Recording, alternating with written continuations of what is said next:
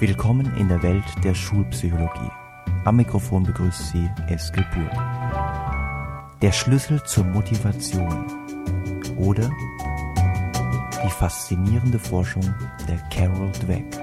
Teil 1 von 2.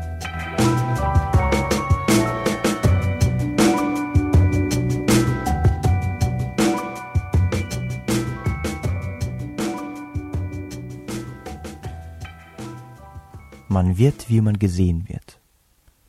Das war der Tenor der vergangenen vier Episoden.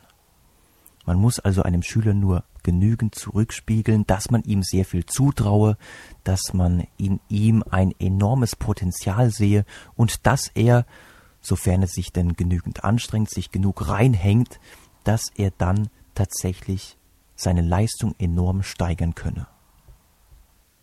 Man darf dieses, und ich habe es am Ende der letzten Episode schon angesprochen, man darf dieses Paradigma, man wird, wie man gesehen wird, aber nicht so verstehen, dass man jetzt einfach nur noch hingehen muss und jedem Schüler sagen muss, hey, du bist so unglaublich begabt, du bist ein Deutschgenie, ein Mathegenie, ein Sportass.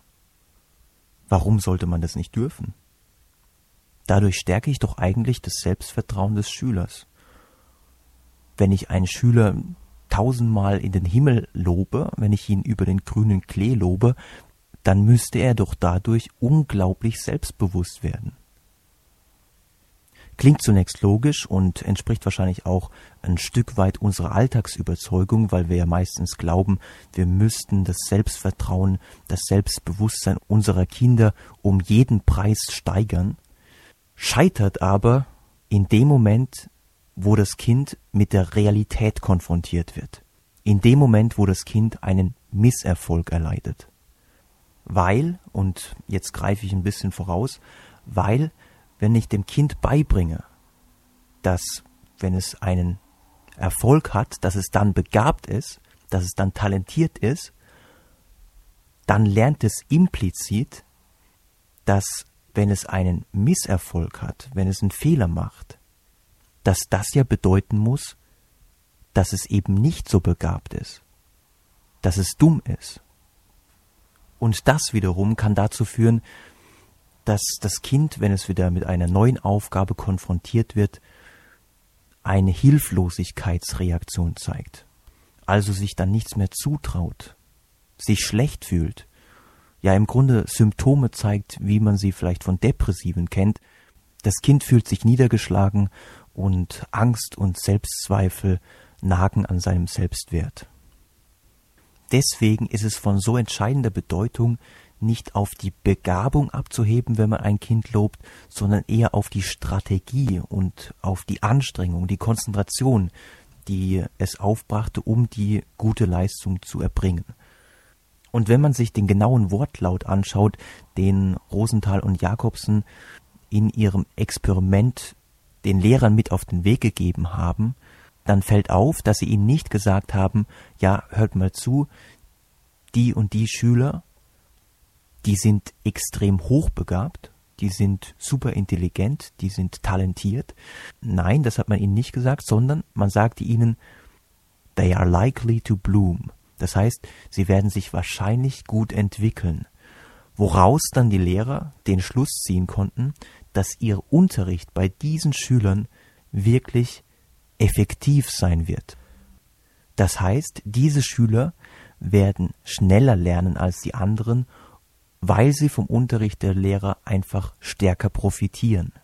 Das heißt, die Lehrer bekamen eine prozessorientierte Information und nicht etwa eine statische. Man hat ihnen nicht gesagt, ja, hier dieser und dieser Schüler, die sind hochintelligent, die haben ein IQ von 130 oder sowas, dann hätten die Lehrer ja kaum noch was machen müssen. Sondern man hat ihnen gesagt, dass die sich wirklich gut entwickeln werden. Und das führte wahrscheinlich dazu, dass die Lehrer vermittelt über die Effekte, über die wir schon gesprochen haben, wie zum Beispiel häufigeres Zunicken, häufigeres Zulächeln, dass die Lehrer effektiver mit diesen Schülern gelernt haben. Das waren also die einleitenden Worte, die ich unbedingt loswerden wollte, um möglichen Missverständnissen vorzubeugen. Jetzt, jetzt geht's richtig los, weil nun wenden wir uns der Forschung einer Professorin der Stanford University zu, deren Forschungsergebnisse leider, oder man muss eigentlich fast sagen, es ist eine absolute Schande, dass ihre Forschungsergebnisse bei uns nur in akademischen Kreisen bekannt sind und die Erkenntnisse ihrer Forschung eigentlich ganz selten mal ein Universitätsgebäude verlassen. Aber heute ist es endlich mal wieder soweit und ich finde es unglaublich spannend, weil diese Erkenntnisse ohne Probleme von jedem angewendet werden können. Die besagte Stanford-Professorin trägt den Namen Carol Dweck und ist eine Ikone, eine der führenden Forscherinnen auf dem Gebiet der Motivationsforschung. Im Zentrum ihrer Forschung steht die Frage, welches Konzept, welche Überzeugung hat ein Mensch hinsichtlich seiner Intelligenz? Denkt er, dass Intelligenz etwas Veränderbares ist, etwas, was sich, wenn man nur genug lernt, wenn man sich genug anstrengt, was sich dann tatsächlich entwickeln lässt? Oder ist Intelligenz etwas Festes, Unveränderbares, was vielleicht von den Genen vorgegeben wird, also das Talent, die Begabung. Auf den Punkt gebracht, stellen Sie sich eine Gleichung vor, Intelligenz ist gleich, Intelligenz ist gleich so und so viel Prozent Begabung plus so und so viel Prozent Anstrengung. Sie können ja selbst mal überlegen, wie Sie diese Gleichung ausfüllen würden. Warum ist es so interessant zu wissen, ob ein Mensch jetzt eher glaubt, dass Intelligenz etwas Erlernbares ist oder ob er glaubt, dass Intelligenz etwas Unveränderbares ist? Nun, die Forschung von Carol Dweck und ihren Kollegen legt nahe, dass Menschen ausgehend von ihrem Konzept der Intelligenz sich ihre Ziele, ihre Herausforderungen aussuchen. Wenn ich glaube, dass Intelligenz etwas Veränderbares ist, dann, so war ihre Anfangshypothese, die sich dann auch immer wieder bestätigte, dann entscheiden sich Menschen eher für Learning Goals. Das heißt, im Vordergrund steht, wie der Name schon sagt, etwas zu lernen und an der Herausforderung zu wachsen. Also in der Schule würde es bedeuten, dass jemand im Fach Deutsch wirklich daran interessiert ist, zu lernen, bessere Aufsätze zu schreiben, bessere Diktate zu schreiben. Demgegenüber stehen die sogenannten Performance Goals. Also jemand hat ein Performance Goal, wenn es ihm dann nur darum geht, die gute Note abzuholen oder vor der Klasse gut dazustehen, wenn er seinen tollen Aufsatz vorliest. Im Vordergrund steht also wirklich die Präsentation seiner selbst und weniger das Lernen. Performance Goals, und das war der zweite Teil der Hypothese, haben insbesondere jene, die davon überzeugt sind, dass Intelligenz etwas Unveränderbares ist. Und es ist ja auch logisch, wenn ich davon überzeugt bin, dass Lernen ja letztendlich nichts zu meiner Intelligenz beitragen kann, das Lernen nichts, nicht zu meinem Wachstum beiträgt, dann stehe ich dem Lernen selbst natürlich skeptisch gegenüber und versuche dann zumindest mich selbst als besonders gut zu präsentieren. Höchstes Ziel wird also dann die Performance.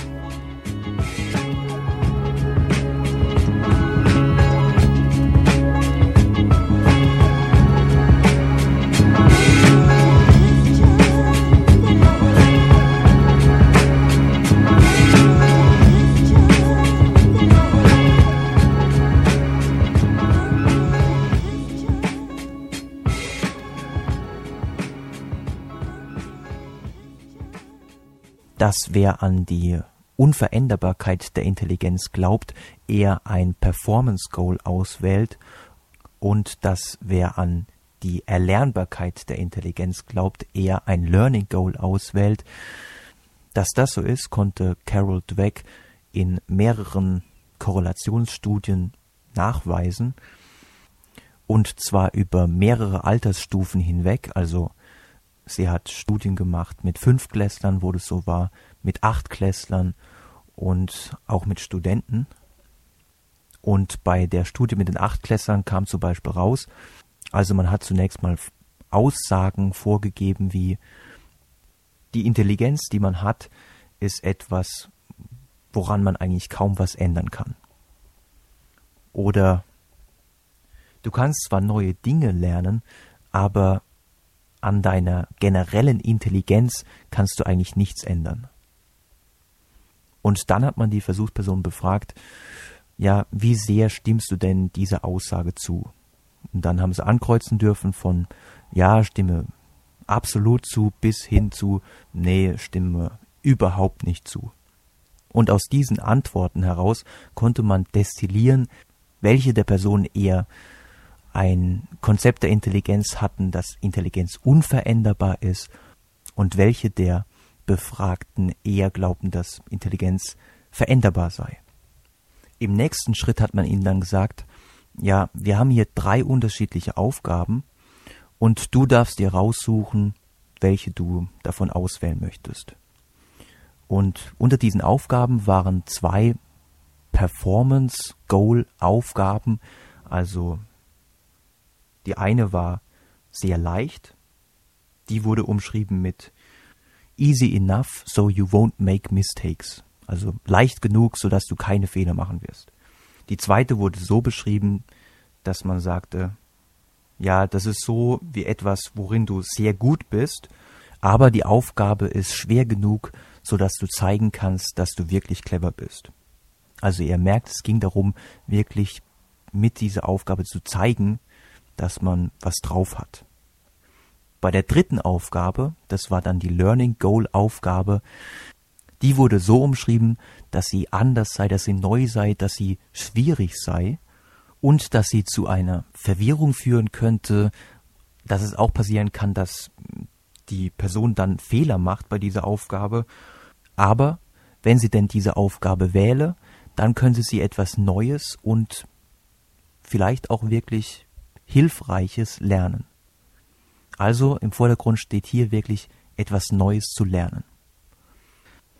Schaut man sich nun die Ergebnisse an, also wer hat sich jetzt für welche Aufgabe entschieden, dann sieht man, dass diejenigen, die glauben, dass Intelligenz etwas Unveränderbares ist, dass von denen sich nur 20 Prozent für das Learning Goal entschieden haben.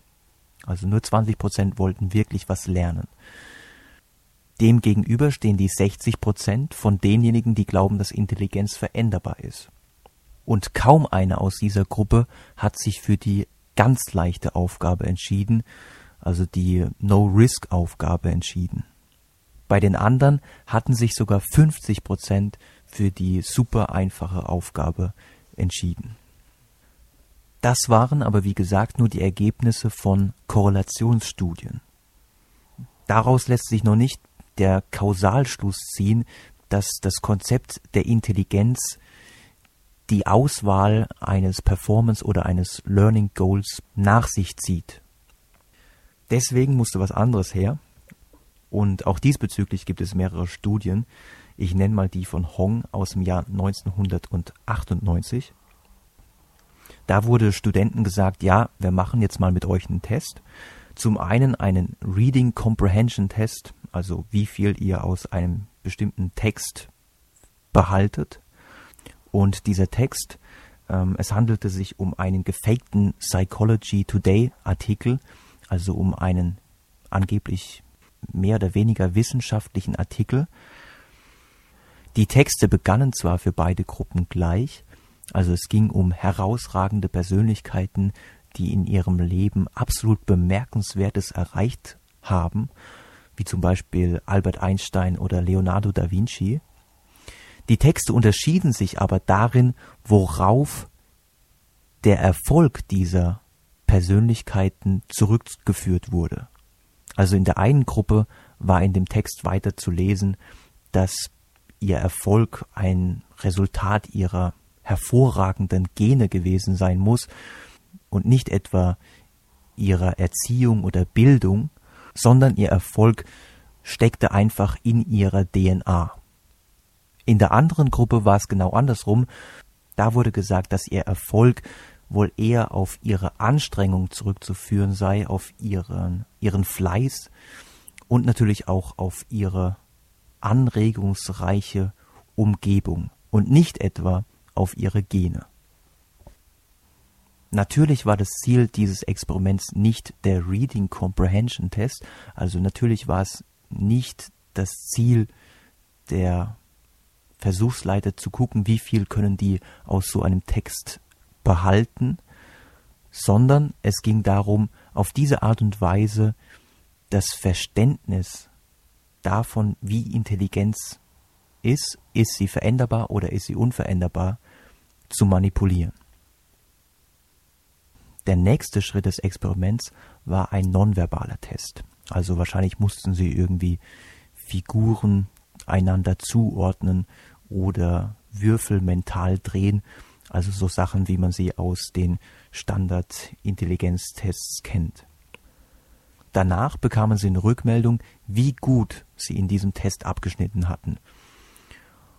Und diese Rückmeldung war gefaked, also diese Rückmeldung entsprach nicht ihrem wirklichen Ergebnis, sondern per Zufall wurde ihnen zurückgemeldet, hm, du hast unterdurchschnittlich abgeschnitten oder eben anderen wurde zurückgemeldet, oh, du hast aber überdurchschnittlich abgeschnitten.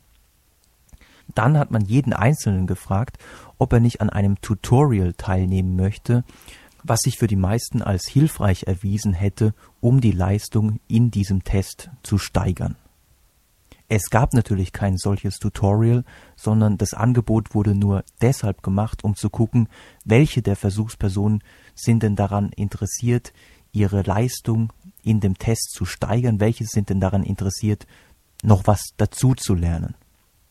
Und das Ergebnis war dann, dass diejenigen, denen man gesagt hatte, dass sie gut abgeschnitten hätten bei dem Test, gleichermaßen an diesem Tutorial interessiert waren, ganz egal, ob man ihnen vorher das Konzept einer veränderbaren Intelligenz induziert hatte oder ob man ihnen den Text gegeben hatte, dass Intelligenz abhängig ist von den Genen. Diejenigen allerdings, denen man zurückgemeldet hatte, dass sie unterdurchschnittlich abgeschnitten hatten, bei denen war es nicht egal, welchen Text sie vorher gelesen hatten. Wenn sie vorher gelesen hatten, dass Intelligenz veränderbar sei, dann entschieden sich 73 Prozent dafür, dieses Tutorial zu machen. Die wollten ja was dazulernen. Also ganz offensichtlich hatten sie ein Learning Goal gewählt. Die andere Gruppe, die zuvor gelesen hatte, dass Intelligenz eben unveränderbar sei, dass es sowieso in den Genen drin steckt. Ja, bei denen sah sich niemand veranlasst, dieses Tutorial zu machen, den Grund kann man sich denken, warum soll ich versuchen, mich zu verbessern, wenn doch sowieso meine Begabung schon in meinen Genen festgesetzt ist? Warum soll ich dann dieses Risiko eingehen und mich dann bei diesem Tutorial blamieren? Also, es spricht ja vieles dafür, dass ich, da ich ja vorher schlecht abgeschnitten habe, dass ich dann auch bei diesem Tutorial nicht besonders gut aussehe. Dieses Experiment zeigt, genauso wie andere Experimente von Dweck und ihren Kollegen, dass tatsächlich von einem kausalen Zusammenhang ausgegangen werden kann. Also dass tatsächlich die Theorie der Intelligenz, das Konzept der Intelligenz, ist Intelligenz veränderbar oder nicht, dass das tatsächlich darüber entscheidet, welche Ziele wir uns setzen. Und natürlich, und ich glaube, das leuchtet ein, ist es wohl sinnvoller, wenn sich Menschen eher Learning Goals setzen, anstelle von Performance Goals. Denn, und auch das konnte Carol Dweck zeigen, wer sich eher Ziele setzt, die in erster Linie auf eine gute Außenwirkung setzen, also die dafür da sind, dass man dann letzten Endes von allen bewundert wird, dass man gut dasteht, der meidet natürlich die große Herausforderung, der vermeidet es, sich Ziele zu setzen, bei denen man, um sie zu erreichen, auch mal mit dem einen oder anderen Misserfolg mit dem einen oder anderen Fehler rechnen muss. So ist es zum Beispiel auch in einer anderen Studie so gewesen, dass Studenten, die eigentlich eindeutig Nachhilfe gebraucht hätten, in Englisch, um tatsächlich auch den Anschluss an die anderen Studenten zu finden oder aufrecht zu erhalten, dass diese Studenten auf die Frage hin, mh, hm, ja, wenn die Fakultät einen Englischkurs anbieten würde, würdet ihr dann hingehen, dass diese Studenten, insbesondere dann, wenn sie glaubten, dass Intelligenz etwas Unveränderbares sei, häufiger diese Möglichkeit ausschlugen. Das heißt, der Glaube an eine unveränderbare Intelligenz und die damit verbundene Performance-Goal-Orientierung führt dazu, dass man selbst dann eine Lerngelegenheit ausschlägt, wenn man sie unbedingt benötigt. Und das ist eigentlich geradezu paradox.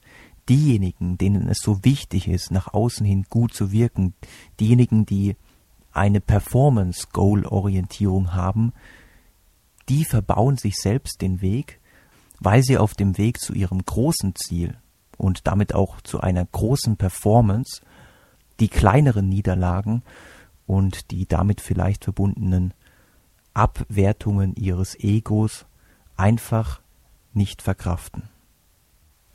Wobei, als so leicht oder gar harmlos werden diese Niederlagen und Rückschläge von ihnen bestimmt nicht wahrgenommen. Also in ihrer subjektiven Erfahrungswelt, in ihrer subjektiven Wahrnehmung sind Fehler und die Möglichkeit eines Misserfolgs sicherlich eine enorme Bedrohung.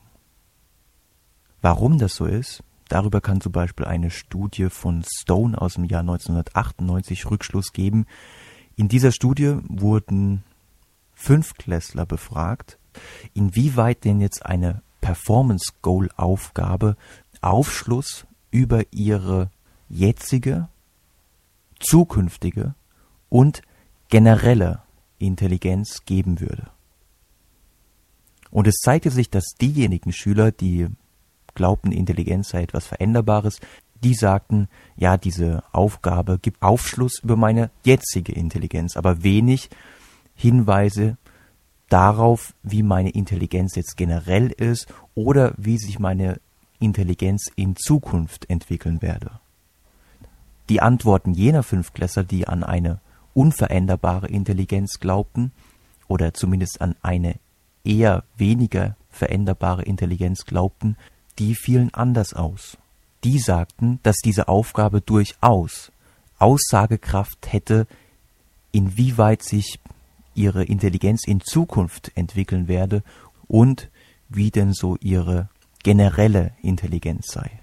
Das heißt, da sie glauben, dass Intelligenz ja relativ unveränderbar ist, ziehen sie für sich auch den Schluss, dass wenn sie eine Aufgabe zu bearbeiten haben, dass dann das Resultat dieser Aufgabe Aufschluss darüber gibt, wie intelligent sie im Allgemeinen sind und wie intelligent sie, jetzt überspitzt ausgedrückt, wie intelligent sie bis ans Ende ihres Lebens sein werden. Und wenn ich denke, dass eine Aufgabe tatsächlich darüber Aufschluss gibt, dann verwundert es ja nicht, dass mir diese Aufgabe Angst macht. Denn wenn ich bei dieser Aufgabe versage, dann heißt es doch, dass ich im Allgemeinen dumm bin und dass ich wohl auch in Zukunft dumm bleiben werde.